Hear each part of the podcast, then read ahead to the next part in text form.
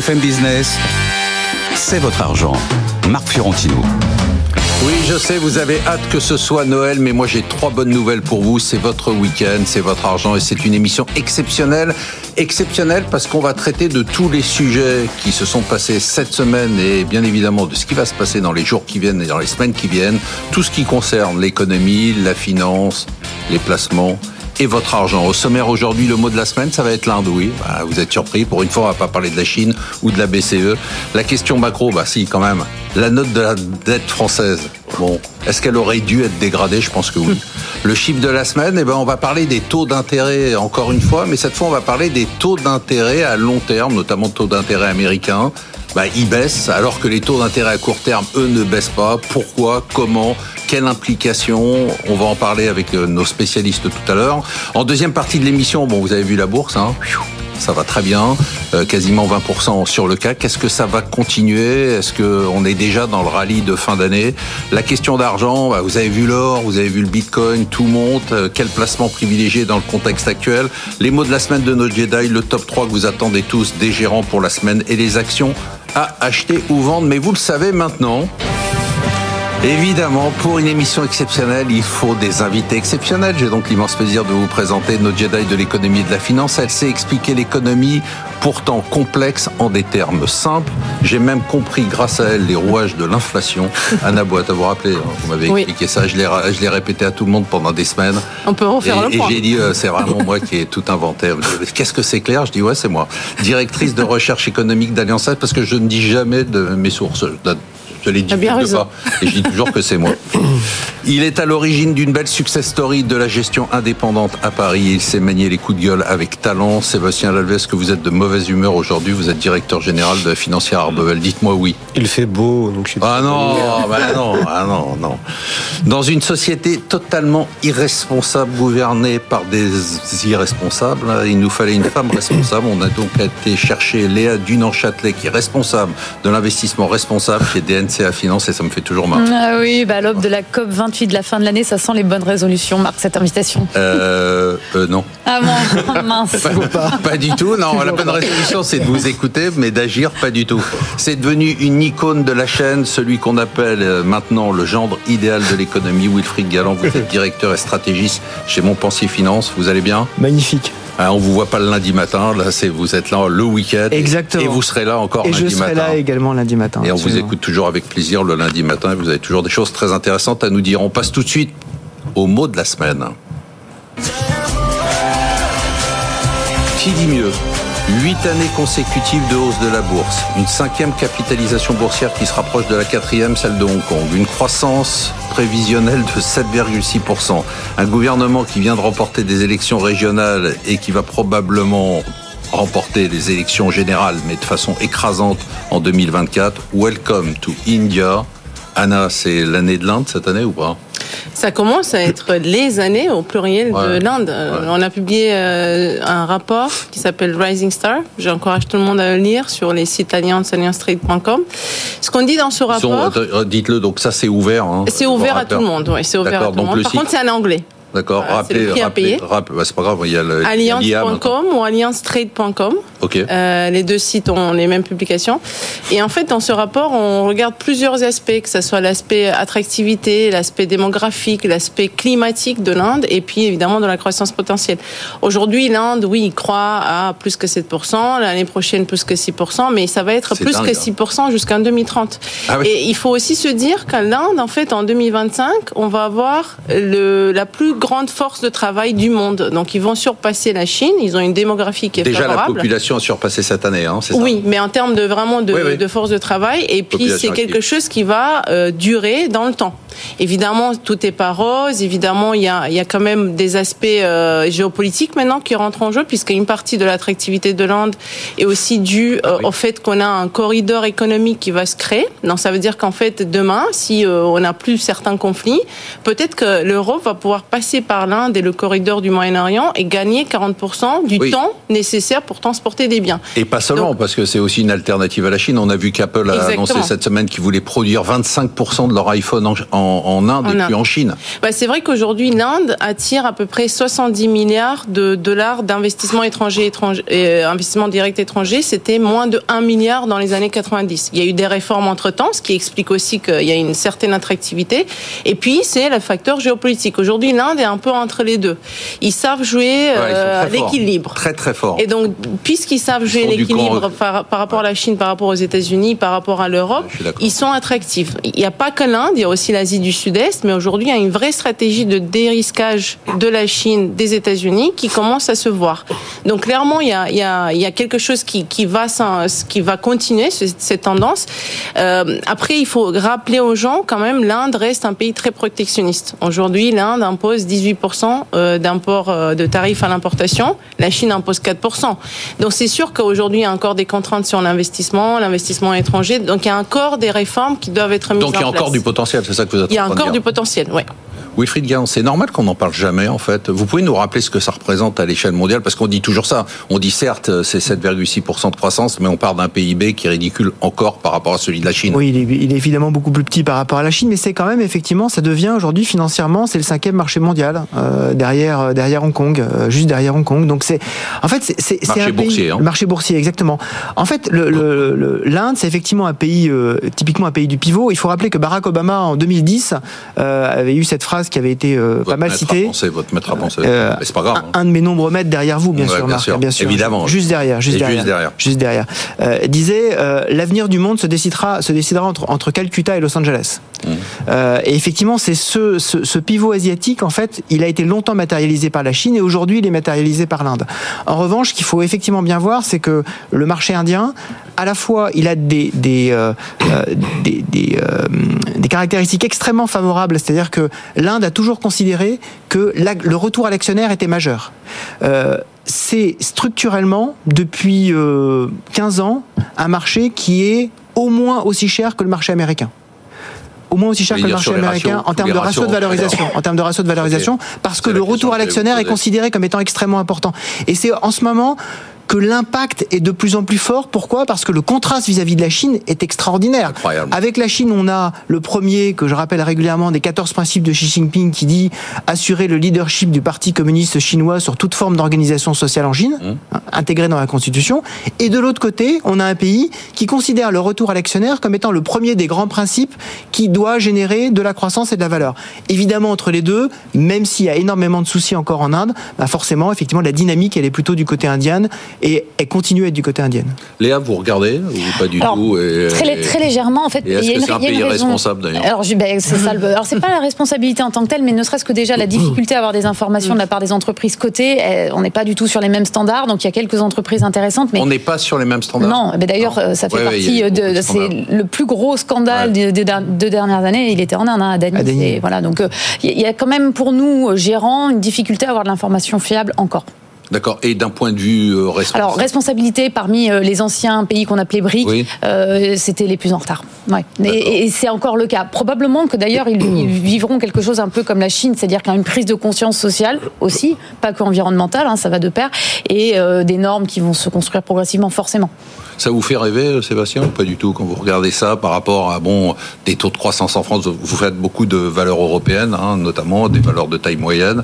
Est-ce que vous dites euh, bon, finalement, euh, on devrait quand même regarder de ce côté-là parce qu'on est on est à côté d'un TGV qui est qui est à, pleine vitesse Mais Non, mais ça me fait réfléchir sur deux sujets. Le premier, c'est qu'effectivement, Ça vous fait réfléchir déjà, c'est une bonne. une Voilà, ça arrive pas souvent, mais euh, sur ce sujet-là, c'est une bonne nouvelle vis-à-vis de la Chine, comme Wilfried l'a dit, parce que quand on voit la réaction chinoise par rapport à la dégradation de Moody's et le, le rapport de force immédiat, euh, on se Très dit quand même frappant. en- rappelez, rappelez ce qui s'est passé parce que c'est les gens ne suivent pas bah, l'actualité. Moody's a, a dégradé les perspectives de la dette chinoise, ce qui n'a absolument pas plu euh, aux, aux différentes instances là-bas, et qui font beaucoup de lobby en disant que c'est une décision politique et avant tout politique. Et vous savez que juste le Financial Times a révélé qu'ils avaient envoyé un message à Oui. tous leurs employés pour leur dire de rester chez eux en télétravail dans les pour- jours qui les suivent, sans Pour- leur dire pourquoi. Mais Non, mais sans- pour, pour éviter, Mais oui. pour éviter que euh, qu'ils soient soient, tous, partie. qu'ils soient tous interrogés au même ça. endroit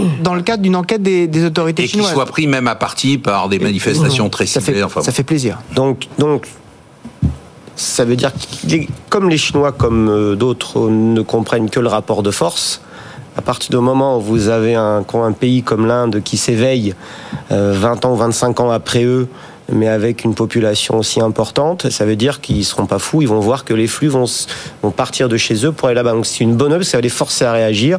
Et dans le rapport de force, c'est donc... euh, Enfin, à réagir. De toute façon, ils vont pas changer de modèle, ils vont pas changer de politique, Bah, ça, on sait ils pas. vont pas En, changer en- de en- parti en- en politique. réalité, c'est des commerçants avant tout. Donc, à bout d'un moment, si- si ça les fait mal et que les investissements euh, vont moins chez eux mais partent en Inde, ils seront obligés de réagir. C'est le premier point. Et la deuxième chose, comme j'ai dit tout à l'heure, ils ont peut-être 20 ans de retard en termes de développement économique et de, de développement de la population. C'est-à-dire que là-bas, l'enjeu, c'est d'acheter une machine à laver. C'est pas péjoratif, hein. mais ça veut dire que quand nous, de notre côté européen, on veut imposer au monde entier des règles, notamment par rapport à ce qui est responsable, et que ces gens-là disent ouais mais moi je m'en fous, je veux une machine à laver, je veux une voiture, c'est là où ça va être très compliqué à gérer en fait, et qu'il faut pas que l'Europe apparaisse comme les donneurs de leçons et qui se Mais c'est mettent- sûr qu'on va l'être. Oui, mais On l'est toujours. Mais sauf On que là, déjà. le monde se polarisant, il faut pas que l'Occident s'aliène un peu toutes ces populations, Mm. et parce que les Chinois et les Russes et ainsi de suite n'auront pas du tout ce, n'auront pas ce discours-là. Donc géopolitiquement parlant, ils sont pas alignés, ils jouent leur rôle correctement, mais c'est vraiment, c'est un énorme enjeu de d'acceptation mondiale de- des différents modèles en fait. Anna, On on, parlait la semaine déjà. dernière ici, euh, notamment avec Benahouda, de géoéconomie. hein. Là, on est vraiment dans la géoéconomie, c'est-à-dire Ah oui. qu'on voit que les, les alliances sont en train de Mhm. changer. Vous parliez tout à l'heure de, de cette sorte de neutralité, mais De maline. C'est-à-dire que c'est pas la neutralité, je suis contre tout le monde et puis laissez-moi tranquille. Ils sont parfois occidentaux, parfois non alignés. Bah, Aujourd'hui, l'Inde exporte le pétrole russe, euh, Ouais. à Ah tout le monde euh, avec tout en faisant des centrale. sourires aux Et on le États-Unis sait l'Europe. tous et on n'en fait rien, donc on l'accepte. Ils raffinent le pétrole, brut, le pétrole russe et ils exportent le pétrole raffiné. Exactement. Donc, ça, et, ce ne sont pas indien. les seuls. Hein. C'est parce qu'il y a, il y a des pays d'Asie centrale, l'Azerbaïdjan, le Kazakhstan, et ils en font tout autant. hein. Donc il y, a, il y a- il y a une certaine diversion euh, de ces sanctions russes auxquelles on ferme les yeux, puisque bon, c'est le jeu euh, économique. Euh, mais encore une fois, je pense qu'effectivement, euh, on a commencé, en tout cas du côté des États-Unis, une diversification qui est très forte aujourd'hui. On préfère, en tant qu'entreprise américaine, à importer des produits plus chers mexicains ou euh, de l'Asie du Sud-Est plutôt que la Chine qui est aujourd'hui encore dans une déflation des biens.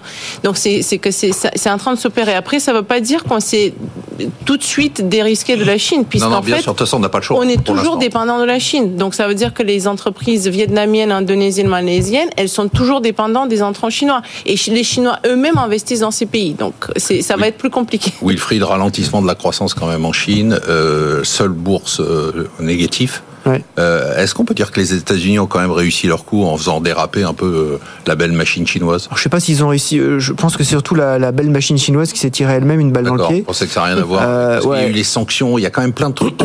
c'est- vrai qu'il y a les sanctions, mais, mais le- le- la, la- Ils ont fait ça tout seuls. L'incapacité de la Chine à, à se rendre compte, et peut-être que justement on a eu euh, vendredi matin des nouvelles intéressantes du Politburo chinois disant que maintenant il, il allait falloir relancer la demande intérieure chinoise, et Xi Jinping a fait une interview au Financial Times disant que euh, la croissance chinoise était à un tournant. Je pense qu'ils se rendent compte que là, euh, l'heure est dit grave. Sébastien, Exactement. euh, Il faut absolument. Allez, Ce qu'a on- dit Wilfried sur le fait que tout doit, tout doit être vu sous un prisme Ouais. politique avec une dimension politique dans toutes les organisations. Ça peut pas marcher en fait. C'est Oui, et puis tout repose sur un seul homme et euh, a priori il n'est pas omniscient. Allez, on passe tout de suite à la question macro de la semaine. On va parler d'un autre pays, euh, c'est la dette française. Bon, vous savez, la semaine dernière, euh, tout le monde attendait, surtout le gouvernement. Euh, C'était l'agence Standard Poor's qui revoyait sa, note de la, ban- de la dette française. Et puis, elle a décidé de la laisser totalement inchangée. Alors pourquoi, Wilfried? Quand même avec notre déficit, notre dette, l'absence de réduction de dépenses publiques. Bruno Le Maire, maintenant son nouveau gag, c'est de nous expliquer qu'il faut changer les règles de Maastricht Pour investir davantage. pour, pour, pour dire que sûr. finalement, donc il va réussir cette arnaque absolument incroyable que fait la France depuis des années, c'est-à-dire de faire croire que des dépenses comme euh, le, bou- le bouclier euh, tarifaire sont des dépenses d'investissement. Enfin, c'est, on marche sur la tête. Qu'est-ce qui fait qu'on soit pas sanctionné? Moi, je trouve que c'est une très mauvaise nouvelle parce que tant qu'on sera pas dos au mur, on fera rien. La bonne nouvelle, c'est que les, euh, les notations des agences, euh, des agences de notation sur les dettes souveraines, en fait, n'ont que très peu d'importance. Euh, et donc, en fait, les notations sont, pour moi, largement des indications de politique en disant euh, à la France, on sait que c'est un élève extrêmement médiocre qui euh, a falsifié, qui a falsifié ses notes depuis très longtemps, mais mais très sympathique et vis-à-vis de ses camarades, il s'engage à faire des efforts, donc laissons-lui encore un peu de temps. En fait, c'est ça. Ce qu'il faut voir, c'est que par exemple, si on regarde les notations justement de S&P, euh, aujourd'hui, la notation de la Grèce est inférieure à la notation de l'Italie.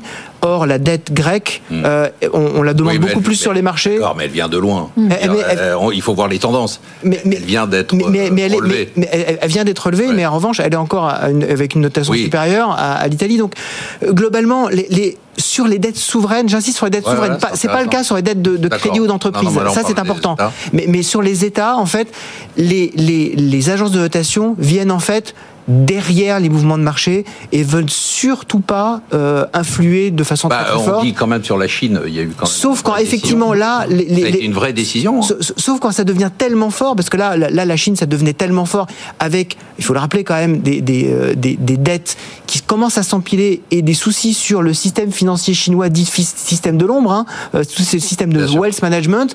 Euh, voilà, on a eu Zonghi, hein, qui était un, un immense wealth management, qui s'est déclaré en défaut de paiement sévère. Je ne sais pas ce que c'est qu'un défaut de paiement sévère, c'est un peu comme plus blanc que blanc. Ça, Enfin, c'est je sais ça, pas. Voilà. c'est quand on finit en prison. Voilà. Et, et- et donc globalement, il fallait effectivement là, la pression devenait trop forte. Sinon, effectivement, c'est une, on va dire, c'est un, c'est un tampon supplémentaire, mais qui n'a pas beaucoup d'importance. Pourquoi les Allemands, pourquoi les Grecs, pourquoi les, les Italiens, les Espagnols, les Portugais qui ont fait énormément d'efforts, dos au mur, acceptent qu'on continue à être un peu ce, ce- ce- ce- cet élève qui copie, euh, euh, mais qui est sympathique? Bon, je pense que bon, on n'est pas les seuls, hein, puisque les Italiens eux-mêmes ont révisé les, les cibles budgétaires euh, moins ambitieuses d'ailleurs, et je pense que c'est une tendance de fond qui est en train de s'opérer. Les partout. agences de notation Oui. sont en train d'accepter le fait que les dettes publiques vont être plus élevées et qui vont continuer probablement à l'être, puisqu'on va devoir euh, faire de la transition énergétique, puisque peut-être après les élections américaines, on va devoir dépenser plus dans le militaire, et puisqu'en fait, on va devoir faire beaucoup plus de du social euh, à l'avenir. Donc, je pense qu'il y a quelque part un- une certaine convention de marché. Après, je pense que c'est pas. effrayant, Mais il y a des choses quand même qui sont pas si mauvaises dans la Ah. soutenabilité de la dette, parce que c'est ce qu'ils regardent en fait. Ce qu'ils regardent, c'est la soutenabilité de la dette française, pas le niveau. Oui, en niveau, on est élevé, on va être probablement autour de 112 toujours. Ouais. Mais ce qu'il faut se dire, est-ce que en fait, on est dans un effet boule de neige Est-ce que avec euh, la, dette qu'on a accumulée et les taux d'intérêt actuels, on est en train d'accumuler davantage? Non, parce qu'en fait, des taux euh, sont inférieurs euh, à, la, croissance. Donc, on a toujours encore une croissance nominale qui est positive au taux. Le taux, il est à peu près à 2%. Cette année, la croissance nominale était au-dessus de 5. L'année prochaine, ça va plus se rééquilibrer, mais ça va rester encore dans le négatif. Donc, ça, c'est la bonne nouvelle. La mauvaise, c'est que par rapport à l'Italie, qui, elle, elle est dans le cadre où elle arrive à dégager un surplus primaire, donc ça veut dire entre les sans prendre en compte de taux d'intérêt, la France, est en négatif, et dans un négatif assez élevé, puisqu'on est autour de moins de 5, moins 3. Donc, je pense que là, effectivement, il va falloir faire des réformes. Les réformes. Vous euh, le dites sans rigoler, ça. euh, non, bah, c'est, c'est- Non, parce que non, dès, dès problème, que c'est j'entends le mot que- réforme, je rigole. bah parce qu'en fait, on en fait. Je pense que Ah, si, si euh, les agences n'ont pas dégradé, c'est aussi parce qu'ils comprennent que Il la France retraites. en fait. Ah, il y a eu les retraites. Il y avait eu les retraites, il y a, il y a quand même quelques réformes de compétitivité, mais après, on, on sait qu'en fait, il y a des dépenses sociales qui sont inefficaces, on sait qu'il y a des crédits d'impôt qui ne sont pas efficaces, donc il y a quand même une, une partie des dépenses qui va devoir être réformée à un moment donné. Après, euh, je, je pense qu'effectivement, il faut, il faut aussi se dire où est-ce qu'on va pouvoir faire les réformes, puisque aujourd'hui, en fait, le gouvernement a des, euh, et je pense que c'est le plus inquiétant, c'est qu'ils ont en fait une- un déficit public attendu euh, l'année prochaine, on rappelle, un moins 4,4, basé sur une croissance qui est à 1,4. Le consensus, et nous-mêmes, on est à 0,7. Donc ça veut dire qu'on aura forcément euh, une déviation par rapport à, ce, à, cette, à cette cible. Et aussi, plus important, et j'en finis ici, c'est que avec la croissance qui est plus faible qu'attendue, on a en fait des baisses des recettes un peu partout, des entreprises, Évidemment. de la TVA, et donc tout ça, c'est pas pris en compte. Donc euh, Ça vous fait pas euh, hurler, vous, euh, qui regardez des, entre- des entrepreneurs qui se cassent la tête à bien gérer leur budget, leurs dépenses, à équilibrer et voir un État qui est dans la gabegie totale? Comme on disait, c'est des lions menés par des ânes. Mais euh, non, mais c'est- je- je- Le mot de la semaine, ça a souvent été chez moi le, Non, non. La, la résilience. Ouais. Et en, en- en- en réel- et en réalité, il faut pas spoiler, sinon il y a des gens vont pas non, non, regarder mais la deuxième un, partie. un- un- un- un des sujets de, un des sujets de l'acceptation, pourquoi c'est pas dégradé, c'est qu'il y a une grande acceptabilité de l'impôt en France aussi. Ah oui, c'est ça. Mais Non, oui, mais- évidemment. Plus l'épargne. C'est-à-dire que les, les agents Ouais. se disent bon, au pire, euh, à un moment, Il y a si- l'épargne. si- non mais si on ira ouais, pas puis vers l'épargne. après, après, moi je suis, enfin, le, le- je sais que c'est toujours de bon ton de taper sur le gouvernement actuel, mais la réalité des faits Non. aussi, c'est que tu as actuel, c'est depuis. euh, Oui, mais il y, a- 50 il y a- il y a quand même eu dans celui-là, depuis, depuis quelques années, des volontés de réforme. Après, qui Mm. sont tapées dessus immédiatement à l'Assemblée nationale, parce qu'on a, on n'a absolument pas une Assemblée nationale capable d'aborder les sujets de façon pragmatique. Il y avait un côté encouragement. Il y a un côté encouragement par rapport à tout ça. Ouais, moi, moi, j'ai surtout l'impression que tout ça s'apprécie en relatif, en fait. C'est-à-dire que le- la situation moyenne des pays se dégrade en règle générale. Et donc, en fait, on dégrade plus les notes parce que finalement, il faut. euh, Soit on refait l'échelle, et c'est un peu ce que, ce que vous disiez, c'est-à-dire que euh, force est de constater qu'il y a des dépenses, euh, qu'il y a des besoins d'investissement, euh, que la dette en plus va coûter plus cher, mais c'est pour tout tout à le monde fait pareil. vrai. Mais c'est pas tout à fait vrai. Il y a quand même une partie de l'Europe euh, qui fonctionne très bien. euh, il y a des- dire, mais euh, y a, il y a- qui- bah, les Pays-Bas, L'Allemagne, elle est en l'Allemagne, récession. oui, elle est en, récession, elle est en mais peut-être que, mais peut-être que la récession, c'est le prix à payer pour avoir pendant quelques années. Il faut peut-être passer par ce type de case plutôt que de continuer à alimenter une croissance totalement factice avec des dettes et des déficits. Nous, notre croissance, elle est totalement Ouais. à crédit et un jour, on- donc on prend 1% de croissance de plus aujourd'hui, mais on va le payer avec Enfin, un déficit la de croissance croissance. la plus à crédit du monde, c'est les États-Unis. Hein. Oui, mais, Après, mais c'est les États-Unis. Mais ils sont plus efficaces dans l'utilisation Voilà. de l'argent. Là, le vrai C'est sujet, du vrai c'est investissement. le, le vrai sujet, c'est l'utilisation de l'argent. Effectivement, c'est à quoi ça sert. Mais il y a quand même eu un investissement des entreprises françaises. Ça hein. Moi, je pense que c'est important à le dire. Tout De ne va pas mal. Les entreprises françaises. Non, mais les, acteurs euh, privés, euh, on est tous. bah, c'est gra- grâce à certaines réformes qui ont Ouais. été faites. Bon, si vous le dites. Allez, le chiffre de la semaine très rapidement parce qu'on est en retard. C'est le 4%, j'ai pris ça, c'est le taux de référence du 10 ans euh, américain. On y est presque. Je dis ça parce que c'est assez spectaculaire. On était à 5% il y a encore euh, quelques semaines, près de 1% de baisse des taux sur les taux longs. On se rend pas compte hein, parce que nous on parle que Ouais. des actions. On se rend pas compte de ce qui se passe sur les taux d'intérêt. C'est complètement dingue. D'abord, euh, Wilfried, très rapidement, est-ce que vous pouvez nous expliquer, parce que c'est très compliqué à comprendre, comment les taux à long terme peuvent baisser de façon aussi significative? Donc ils ont baissé, ils ont baissé en France, je crois qu'ils sont passés à peu près de 3,60 à 2,75 Ouais. euh, sur le 10 ans, toujours. Comment ça peut baisser alors que les banques centrales disent on baisse pas les taux courts C'est quoi le, rapport en fait, où il y en a pas? En fait, les taux longs, c'est euh, à la fois la perspective de croissance et la perspective d'inflation.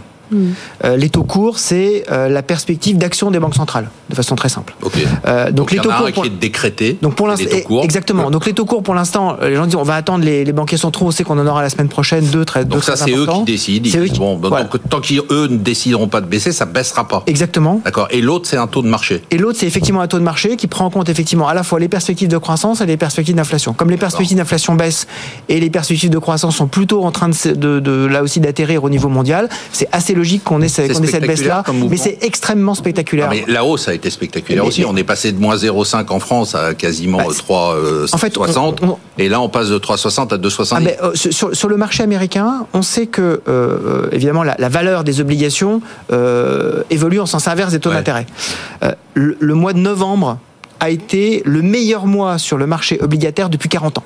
On n'a jamais fait un mois aussi spectaculaire pour les Mais on n'avait investisseurs. jamais connu une, une baisse aussi rapide. Exactement, mais, mais, mais, mais ça a été, ça a été. C'est-à-dire qu'on a des mouvements fous. Voilà, ça, ça- ça- ça a été une, une réappréciation extraordinairement forte en disant mais d'un seul coup effectivement le monde est en train de changer on n'est plus et ça fait longtemps qu'on le dit euh, Marc sur ce plateau on n'est plus dans ce monde inflationniste où il fallait absolument avoir une pression financière très forte on est dans un monde où il va falloir essayer de relancer les grands équilibres économiques et retrouver des équilibres et- enfin on en est Et là. on est accessoirement aussi, même dans le monde des algos. hein. Hum. C'est-à-dire que tout, tout- et ça, le marché obligataire américain est peut-être le marché le plus liquide du monde, et, et- et a bougé de façon extraordinaire, mais aussi parce que tous les amplification, les algorithmes. c'est- tous, c'est tous le les mouvements, on, on- on rentre dans des périodes où tout sera plus violent de toute façon dans les deux Anna, sens. ça, c'est c'est frappant quand même, hein, cette, euh, ce mouvement.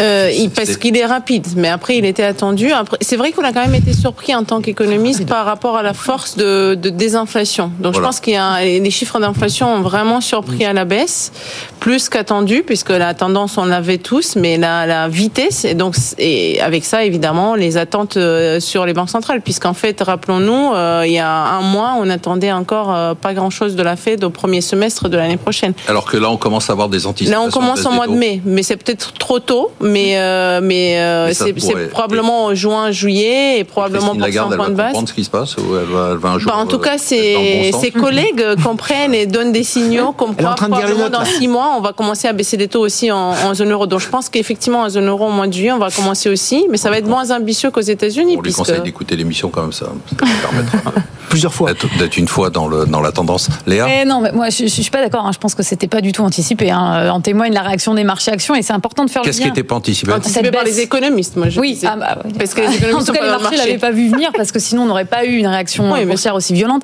Je pense que c'est important de faire le lien entre les deux parce que pourquoi justement le CAC 40 a fait une performance aussi importante? Pourquoi les marchés actions globalement ont aussi bien rebondi? C'est pour ça. Et ça, personne ne l'avait vu venir. Et ce qui est frappant, c'est qu'en fait le marché s'est aligné en très peu de temps sur le taux qui était attendu fin 2024. C'est ça qu'il faut voir en fait. On est aujourd'hui sur le marché au taux prévu fin 2024 a priori. Donc qu'est-ce qui va se passer l'année prochaine? Bah, Qu'est-ce qui va se passer la prochaine non, on, le saura, on le saura probablement en deuxième partie des Ah. Wilfried, vous vouliez rajouter un petit truc Ouais, je, je pense- je pense que c'est euh, c'est enfin. Moi, je trouve que- teasing pour la Ah Moi, je trouve que c'est une très très bonne nouvelle parce que bravo. on, on- on est, on est véritablement en train de prendre conscience que la pression financière exercée par les banques centrales, en particulier, je suis totalement aligné avec vous, euh, Marc, là-dessus, en particulier euh, en Europe, a été bien supérieure à ce que l'économie peut, peut supporter. Et donc, on est aujourd'hui dans, dans une situation où on parle effectivement de pression à la baisse sur la croissance et on parle aussi aujourd'hui sur certains aspects de déflation sur les prix. Donc, il va falloir faire très attention à ça. On est en train d'aller on est en train d'aller très très vite dans l'autre sens et donc il va falloir là aussi que les banques centrales fassent preuve d'agilité et de rapidité. Euh, c'est le moment des souhaits. La, la- la- la baisse des taux de novembre doit être analysée aussi avec ce qui s'est passé à partir de mi-août. Où entre mi-août et jusqu'à fin octobre, il y a eu une montée qui a été super violente suite à un discours de la, de la Fed qui a été un peu plus, un peu plus agressif et qui a pris un peu euh, les marchés par surprise. Donc un c'est- un rattrapage en fait. Ah, je, pense que ça- je rééquilibrage. pense que c'est un rattrapage. Ouais. Allez, on se retrouve en deuxième partie de l'émission. Léa a déjà dévoilé euh, la question. Ça va être est-ce que le marché doit continuer à monter? Quel placement privilégié? On a vu hein, le bitcoin, l'or, qu'est-ce qu'il faut faire? Les mots de la semaine de nos Jedi, le top 3 des géants et les actions à acheter ou vendre à tout de suite.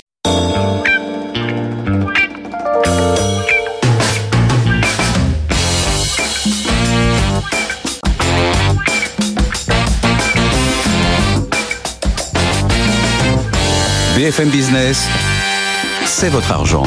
Marc Fiorentino. Après une première partie passionnante, on se retrouve avec Wilfried Galland, avec Léa Dunant, avec Sébastien Lalvé, avec Anna Boata. Et avant de parler marché, une petite seconde avant de lancer le jingle des marchés, j'ai une question à poser à nos économistes. J'ai une question qui me taraude. C'est-à-dire que prenons euh, les États-Unis et l'Europe, hein, pour simplifier. Est-ce que si on avait arrêté la hausse des taux ou même pas monté les taux d'intérêt du tout, on l'a vu au Japon, les Japonais n'ont pas monté les taux d'intérêt, est-ce que l'inflation n'aurait pas naturellement baissé? C'est-à-dire, est-ce qu'on n'est s'est pas servi d'un marteau qui est en train d'écraser l'économie pour écraser quelque chose qu'on a loupé finalement, qui devait tomber de toute façon? Pour moi, c'est, pour moi, Wilfried. c'est certain en Europe. C'est certain en Europe. On est allé, on est allé beaucoup trop, beaucoup trop fort.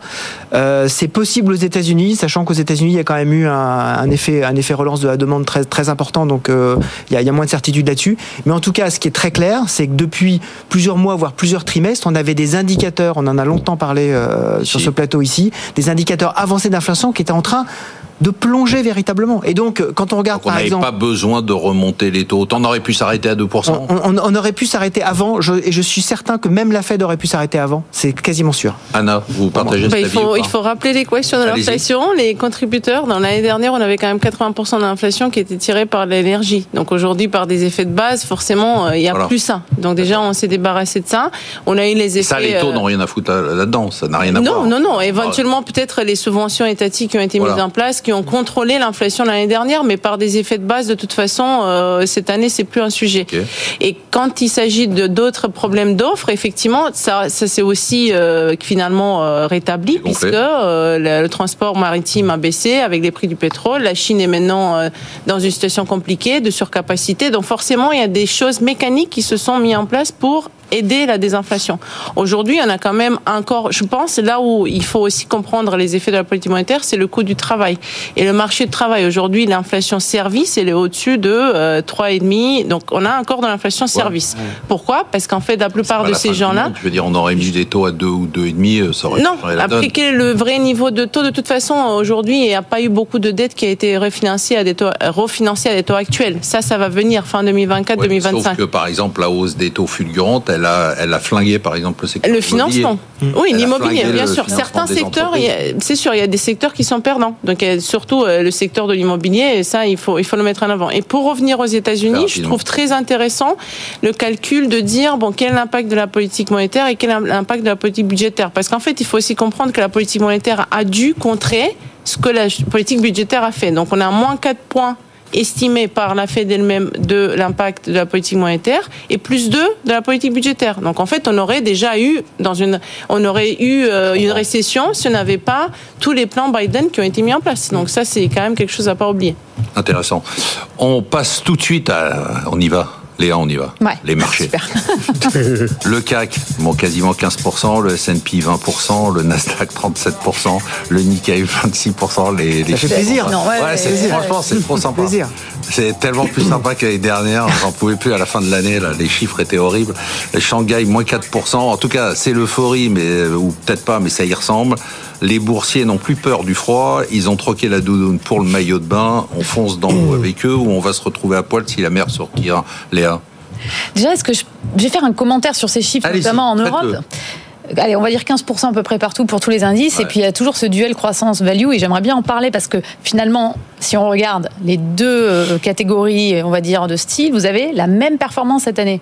Alors, ça s'est pas joué au même moment. Donc là, on a un retour de la croissance en ce moment et c'était plutôt la value en début d'année. Par contre, si on regarde ça, c'est uniquement quand on intègre les dividendes. Parce que si on enlève les dividendes, alors là, la croissance surperforme largement. Et c'est ça qui est intéressant cette année dans le marché, c'est qu'en fait, on a deux styles qui sont à peu près au même Vous niveau pouvez de rappeler en deux secondes ce que c'est parce que là aussi c'est. Ah oui, alors la croissance et la value, oui. Alors la croissance, ce sont des valeurs qui euh, ont un profil de croissance de leur chiffre d'affaires à, euh, à, on va dire, aller plus 5, plus 10% euh, annuellement et qui donc ont des valorisations relativement élevées. À l'inverse, la value, ça va être des valeurs dont on dit qu'elles ne sont pas chères et globalement, on va diviser ça dans des secteurs. Hein. On a D'accord. secteur value, c'est plutôt l'automobile. Secteur croissance, ça va plutôt être la santé, euh, les équipements médicaux. Je caricature un peu. Voilà. Et donc c'est euh, qu'est-ce qui s'était passé jusqu'à présent l'année dernière? La croissance avait souffert énormément parce que justement Les multiples croissance. élevés et le simple fait de monter les taux mécaniquement les a fait souffrir. Et ça aurait pu être le cas encore cette année, mais là on voit bien qu'il y a un retournement qui est lié justement à cette baisse des taux euh, récente, à l'anticipation des marchés. Et un point intéressant à mon avis pour euh, pour les gens qui nous écoutent, c'est que globalement, lorsqu'on regarde quand il y a eu des hausses de taux, le pic au moment du pic des taux, admettons qu'il soit euh, cet été, Mmh. eh ben, à peu près 18 mois après, il y a un très fort rebond des marchés, essentiellement poussé par les valeurs de croissance. Et c'est un peu ce qu'on a observé là en Et donc là, vous semaines. dites, euh, bah, c'est nor- un, c'est normal. C'est- mécanique, des- en tout cas. C'est mécanique. Oui. Et euh, ça va continuer. Je- euh, alors justement, là, je serais beaucoup moins, euh, je dirais, positive, parce que quand on regarde un peu les prévisions de croissance bénéficiaire sur l'année prochaine, je les trouve assez élevées. Oui, mais on s'en fout si les taux continuent à baisser, j'ai envie Alors de dire. voilà, c'est là où il va y avoir une difficulté, à mon avis, à anticiper la réaction du marché l'année prochaine entre la microéconomie qui n'est pas du tout à l'image des croissances qui sont anticipées, euh, franchement, 6, C'est 7. c'est ça le match. Hein. Le Ah match, oui, c'est la microéconomie contre les- la baisse des taux. Absolument. Et je pense que la baisse des taux va mécaniquement jouer, euh, enfin, sera plus forte en fait, à l'image de ce qu'on voit depuis ça. Sébastien, ça vous inspire quoi un peu ce qui s'est passé cette année, depuis le début de l'année, euh, et l'euphorie actuelle? Alors, la, la joie ou je sais pas si c'est de l'euphorie parce que l'euphorie ça voudrait dire que c'est exagéré et je sais pas si c'est Non, moi qui passe beaucoup de temps avec des gérants dans des conférences pour montrer les entreprises, il n'y a, il y a pas beaucoup d'euphorie depuis pas mal de temps. hein.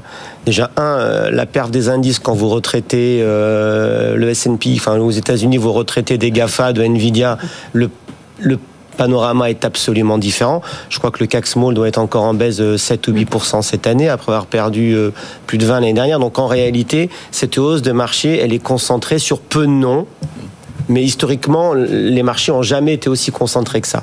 Donc c'est le poids déjà de, de la façon dont c'est fait, le poids des GAFA notamment dans beaucoup de choses. Mais hors GAFA, euh, la vie est un peu différente. En Europe, hors Novo, hors Novo, hors, la vie elle est un peu différente. Donc en réalité, c'est tout sauf euphorique. Et moi, sur le segment des small et des mid cap, on est revenu sur des valos qui datent de 2011 ou 2012. D'accord. Donc en vous réalité, vous rendez compte que quand on regarde, nous on n'est pas spécialiste comme vous, quand on regarde euh, bah, juste le Bah, oui, mais 7005, euh, waouh, non? Bah, le, problème, c'est que c'est un indice, et c'est un indice, c'est tout, et qu'un indice ne représente que les boîtes qui le composent. Donc après, euh, il y a d'autres indices sur des segments un peu différents qui, eux, vous donnent une image totalement différente des choses. Qu'est-ce que, qu'est-ce que ça implique comme conséquence pour vous? C'est-à-dire que globalement, cette hausse peut continuer, mais il faut qu'il y ait un rééquilibrage à l'intérieur euh, au profit des boîtes qui, qui sont un peu à la traîne ou c'est pas ça bah, En fait, tout ça fonctionne par cycle. La réalité aujourd'hui, c'est qu'il s'est passé euh, une chose importante, c'est que le troisième trimestre, donc qui a été publié ces dernières semaines, n'a pas été bon. Et pour les boursiers, ils, ont, publié leur chiffre d'affaires trimestriel de, des résultats des Voilà, donc la, période donc de euh, post-été et qui n'a pas été bon. Et en fait, ça a été pour le marché une bonne nouvelle, paradoxalement, parce qu'il y a plein de sociétés qui publiaient bien et le marché disait ouais, mais ça va s'arrêter, ça peut pas continuer. Donc je, je valorise pas ce que vous dites, parce que de toute façon, bientôt ça ira moins mal. Et comme le marché se projette tout le mmh. temps, ne fait que se projeter. Là, maintenant, on sait que, de toute façon, mécaniquement, mm. le quatrième trimestre ne sera pas bon. Le premier trimestre de l'année aura une base de comparaison difficile qui fait que ça ne sera pas bon non plus. Mais on se dit, après, ça ira mieux. Donc on est déjà sur euh, mi-2024. Bah, de toute façon, les, marchés, c'est toujours dans l'anticipation. Wilfried, vous dites quoi chez mon bah, en fait, euh, ces dernières semaines, ah, euh, ça, a changé un petit peu. C'est-à-dire que au mois d'octobre, début octobre, on avait effectivement, quand on regarde l'indice S&P 500, on avait euh, à peu près juste entre 10 et 15 des valeurs qui étaient au-dessus de ce qu'on appelle la moyenne mobile 50 jours, c'est-à-dire au-dessus de leur tendance moyen terme. Mmh. Aujourd'hui, on a plus de 80% après deux mois de hausse, on a plus de 80% qui sont au-dessus de cette tendance. En fait, on commence à avoir un momentum qui commence à être large sur le marché. Et ça, je pense que c'est quelque chose d'important. Et ce qui peut nous emmener un peu plus loin, peut-être la, baisse encore des taux, encore qu'on a quand même déjà commencé à aller vite, c'est cette fameuse relance chinoise que peut-être on a, on a eu justement euh, des annonces très intéressantes vendredi. Il va falloir suivre ça. Bah, en fait, là, le, sujet devient autant un sujet politique économique, et quand la Chine commence à être titillée d'un point de vue politique, on sait qu'ils mettent les moyens. Ça peut être l'occasion effectivement de, se relancer sur les, sur les marchés avec une nouvelle jambe de hausse. Alors on a très peu de temps, mais je voudrais vous poser quand même la question d'argent de la semaine. C'est quel placement privilégié dans ce contexte? Donc on est passé, hein, pour expliquer aux gens qui nous écoutent, de risk-off, c'est-à-dire risk-off, c'est on a peur et on va vers les actifs qui sont les moins risqués, à risk-on, on va sur les actifs les plus risqués. Bon, dans les actifs risqués, bah, il y a le Bitcoin hein, qui, a, pas, qui a frisé les 45 000 euh, dollars. Alors l'or, je pensais que c'était un actif non risqué, puis il est monté alors qu'on est passé en Bitcoin. Euh, en gros, là, je me tourne un peu d'abord vers les géants. Léa, euh, quel placement privilégié dans cette ambiance de fin d'année? Est-ce qu'il faut aller, comme vous semblez le dire un peu tous, hein, peut-être vous un peu moins, vers les actions ou est-ce qu'on continue à... Ben, j'aurais tendance à, dire que oui, et c'est ma grosse erreur de l'année d'ailleurs, hein, parce que j'y croyais pas trop au marché action euh, et euh, on va, on va forcément faire une belle année, la partie comme c'est parti. Et je me dis qu'avec une baisse des taux qui s'annonce quand même assez claire et des produits qui ont été positionnés sur des échéances, et ça c'était le bon moment l'année dernière, bah, probablement que ça sera moins évident en 2024 et donc marché action aura toute sa place, en tout cas dans la catégorie risquée.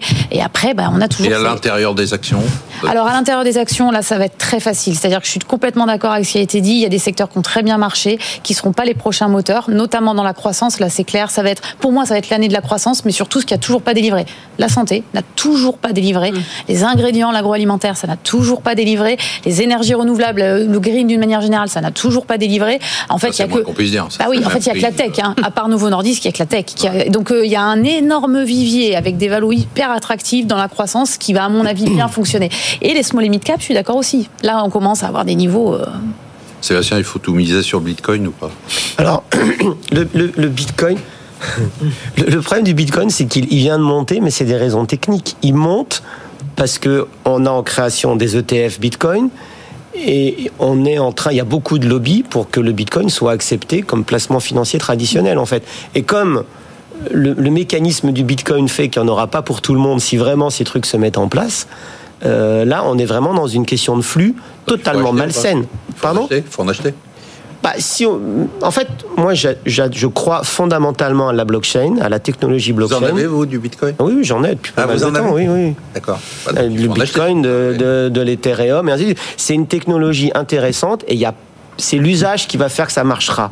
Donc, il faut s'intéresser aux blockchains qui sont intéressantes. Bitcoin, c'est, l'étendard et c'est le truc euh, que tout le monde connaît. À part mais- ça, quel actif aujourd'hui, à part les actions Vous dites les small caps, c'est le moment, là, ça y est, l'heure a sonné En fait, on est dans une période euh, assez incroyable. On a parlé de l'Inde et du potentiel de l'Inde. Euh, la transition énergétique, euh, l'IA, la tech, il y a plein de sujets. On parle de Novo Nordisk, qui est un truc qui est venu de nulle part et qui est peut-être un raz-de-marée. Et Et, puis, euh, et- et on regarde, peut et on regarde résumer. Novo Nordisk, si vraiment ce qu'on dit est vrai, la boîte est pas chère. Ouais. Donc en, en- en réalité, on est face à un, flux d'opportunités liées à la période qui est extraordinaire. Et la bonne nouvelle, c'est que là, vu que la hausse des taux est terminée et que depuis deux ans, c'est le seul truc qui, qui faisait fonctionner les marchés, on va retourner à la vraie vie et à vraiment valoriser les boîtes en fonction de leur perspective et de leur valo. Donc le stock picking qui marche pas depuis cinq ans va redevenir une thèse intéressante. Une seconde. Oui, parce qu'on n'a pas parlé de ce qu'il faut pas faire. Il y a quand même un truc Qu'est-ce qu'il faut pas faire, c'est l'immobilier. C'est toujours catastrophique, Ah que ce soit sur le côté ou le Là, réel. Vous allez démoraliser les gens. Non, non, non, mais c'est important de l'avoir euh, en tête petits. parce qu'on peut penser qu'on a déjà fait une partie Ouais, du chemin non, et il y a encore dites- une grosse partie du chemin qui est à venir. Quel est le mot de la semaine pour vous, Anna? Pour moi, c'est désinflation. Ah, bah très bien. Ouais. Parce vous que développer Bah parce qu'en fait, je pense que bah, par rapport à cette baisse de taux, on comprend maintenant qu'effectivement, on va attendre le 2% plus tôt que prévu. Donc nous, on 2% est d'inflation. 2% d'inflation qui est la cible des banques centrales. Et l'obsession, on va dire. L'obsession, on ne sait pas trop pourquoi, c'est vrai. On pourrait très bien vivre Le avec fantasme trois, à la en hausse, puis maintenant c'est le fantasme à la baisse, on sait pas. On ne sait pas trop, mais en tout cas, c'est vrai que dans, dans un contexte de dette élevée, on devrait plutôt vivre à 3 qu'à 2.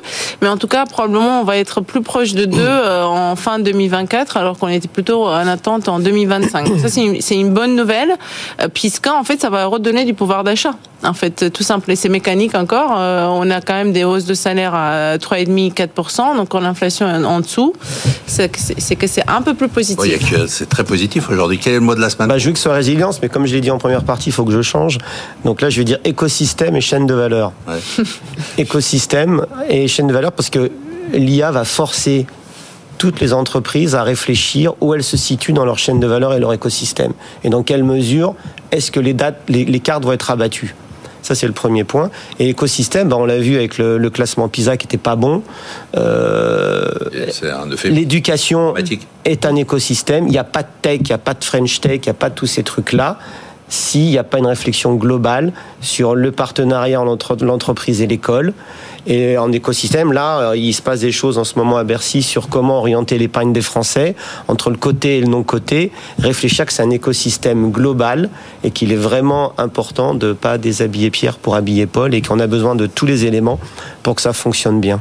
Léa Bon, moi, je suis obligée de changer. J'avais dit croissance, mais je l'ai déjà évoqué. Donc, je vais parler de Trump. C'est Trump, mon mot. Parce que ça va être notre élément de volatilité l'année prochaine. Ah, oui, ça, je suis sûre qu'on va avoir des grandes Ouais. discussions. Ça va être très intéressant. Non, mais en plus, dans mon cas.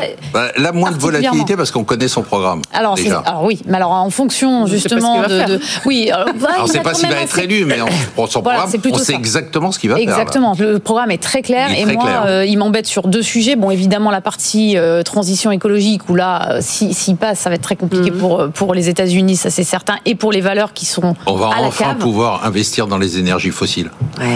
Ça, je sens qu'on va avoir Enfin, des, le un trading du dialogue charbon. très Enfin, constructif. Enfin, charbon, on va on va pouvoir reprendre trader de- du charbon. Non, et il y a un autre secteur, parce que ça fait quand même partie des deux qui, sont- qui, qui m'intéressent, c'est- la santé dont je dis que je, je pense qu'il y a un rallye intéressant. Rappelons qu'à chaque fois qu'il y a des élections américaines, ça va être challengé. Encore la santé, ça va être au centre des débats. Donc euh, beaucoup de bruit. Bon, bah, ça va être intéressant en tout cas. Mmh.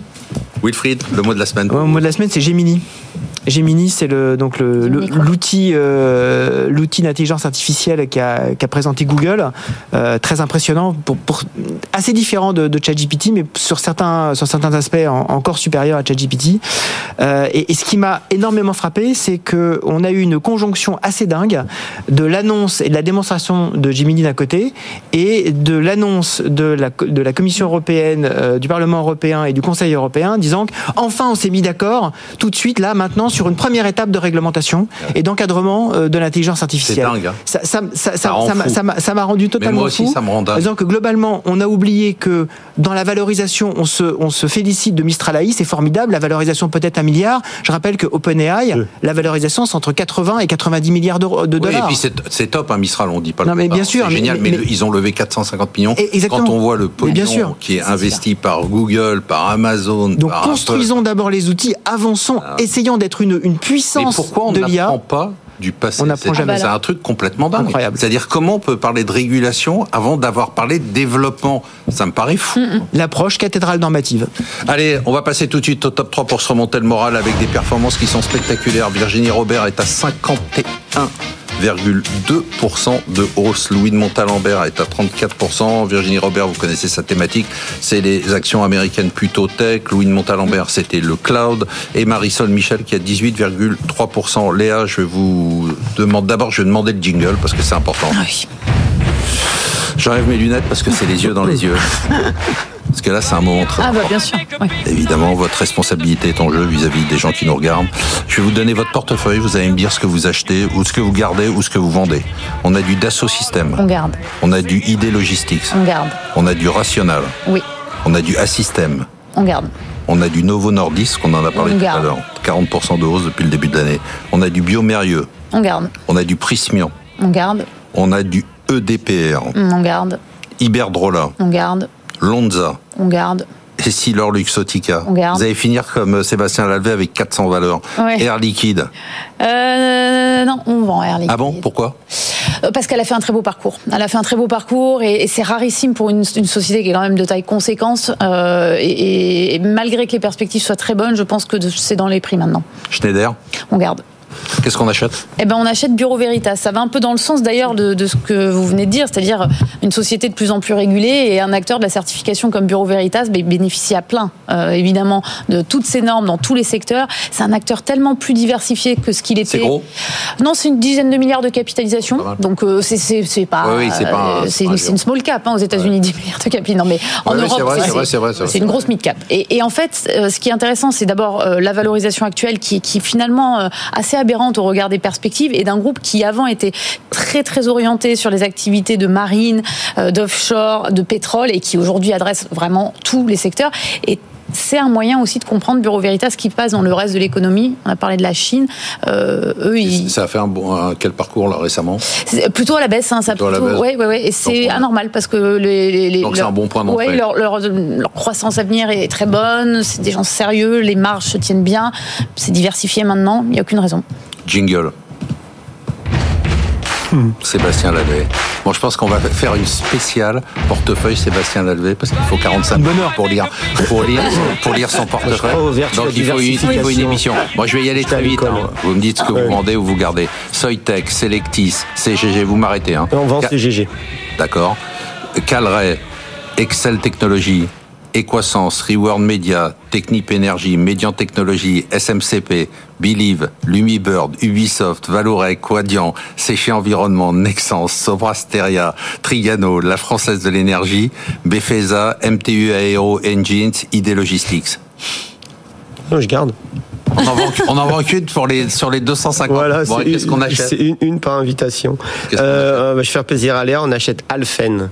Ah, C'est une société hollandaise qui fait 1 milliard de capitalisation boursière, à peu près 500 millions de chiffre d'affaires, et dont le métier, c'est d'installer des bornes de recharge pour véhicules électriques, ainsi que de s'occuper de systèmes de, gestion de l'énergie en général. Ce qui est assez intéressant avec cette société, c'est que donc les véhicules électriques, euh, qu'on aime ça ou pas, c'est une tendance structurelle hyper importante. C'est l'infrastructure et il n'y aura pas de déploiement de voitures électriques sans infrastructure. C'est une il société n'y a pas de concurrence là-dedans, non mais si, il y a la concurrence. Non, non, je sais pas si mais, mais, mais c'est bien. Il y a de la Mais, place, il y a de la euh, place. Mais il y a de la place. C'est une, c'est une, c'est une, c'est une, c'est une société qui valait euh, 120 euros par titre en juin 2022, qui est descendue à 30 euros il y a quelques semaines. Elle en est remontée un peu. Et en fait, qui a été victime du bashing sur les small caps de la hausse des taux parce que c'est une valeur de croissance. C'était une valeur verte que tout le monde adorait et que tout le monde déteste depuis deux ans. Et moi, je les ai revus encore Mm. récemment. C'est une tendance lourde, structurelle, 500 millions de chiffre d'affaires, 56 rentables millions d'EBIT, Ah d'EBITDA. Ils sont rentables, ils vont l'être, c'est bien géré. Ça fait partie des choses qu'on a détestées. et que l'on va redécouvrir. Merci Valide. beaucoup, merci de nous avoir suivis. Merci, à, euh, partez pas, j'ai un truc à vous dire. Merci à tous nos invités de marque. On se retrouve la semaine prochaine donc pour une émission dont je peux déjà vous annoncer qu'elle sera exceptionnelle. On va faire une émission spéciale euh, Noël. Voilà, je vous l'annonce, qui sera diffusée à partir du 22 décembre. Et dans cette émission, on va répondre à vos questions. Alors soyez sympas, posez vos questions, on vous répondra. Vous pouvez poser en texte, vous pouvez poser en vidéo, vous les envoyez euh, à direct at bfmbusiness.fr, direct at bfmbusiness.fr. Surtout, n'oubliez pas de mettre CVA en référence parce que sinon ça ira euh, directement dans la poubelle. Et surtout, n'oubliez pas que vous pouvez nous écouter, nous voir, nous revoir, nous réécouter en podcast et en replay. Et c'est vrai, on bat des records semaine après semaine.